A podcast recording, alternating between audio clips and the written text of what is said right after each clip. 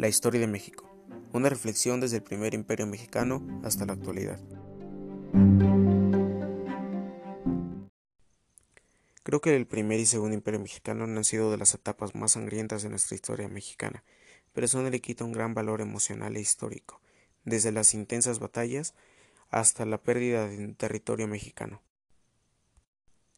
Puede ser quizá una de las etapas más difíciles de estudiar, pero una vez que investigas más a fondo, te interesas más en el tema. Sin duda, un momento histórico que siempre perdurará en nuestro legado. El porfiriato, sin duda alguna, trajo avances y modernización a México, desde lo tecnológico hasta lo cultural. De igual forma, esto llegó a ser bueno ya que acabó con las deudas que los demás imperios habían dejado. Lamentablemente no todo es perfecto. El porfiriato fue óbice de ello, ya que trajo demasiada desigualdad social marcando una gran diferencia entre clases, los campesinos que eran los que recibían el trabajo duro y la aristocracia que eran los dueños y que recibían todo el apoyo del gobierno.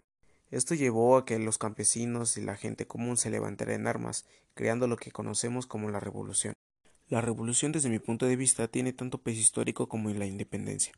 Es una etapa bastante interesante llena de sangre y traición. Yo mismo he de decir que es de mis etapas favoritas, y me demostró que la gente nunca estará de acuerdo en lo mismo, ya que pueden pelear codo a codo, pero eso jamás quitará sus diferencias. De igual forma, la revolución trajo grandes avances, más que nada políticos, sociales y en la educación, pero aún así sigue formando parte de nuestro legado eterno. Hemos llegado a la segunda parte de este podcast, donde hablaré más que nada sobre nuestra actualidad y lo que nos rodea. He llegado a la conclusión que estos eventos y otros más nos han llevado al individualismo y al miedo, ya que muy pocas veces nos hemos formado para hacer un grupo y levantarnos en contra de algo. Creo que la principal causa de todos nuestros problemas de lo que va de nuestra historia es más que nada el poder, ya que el poder lleva a la ambición y la ambición a la traición.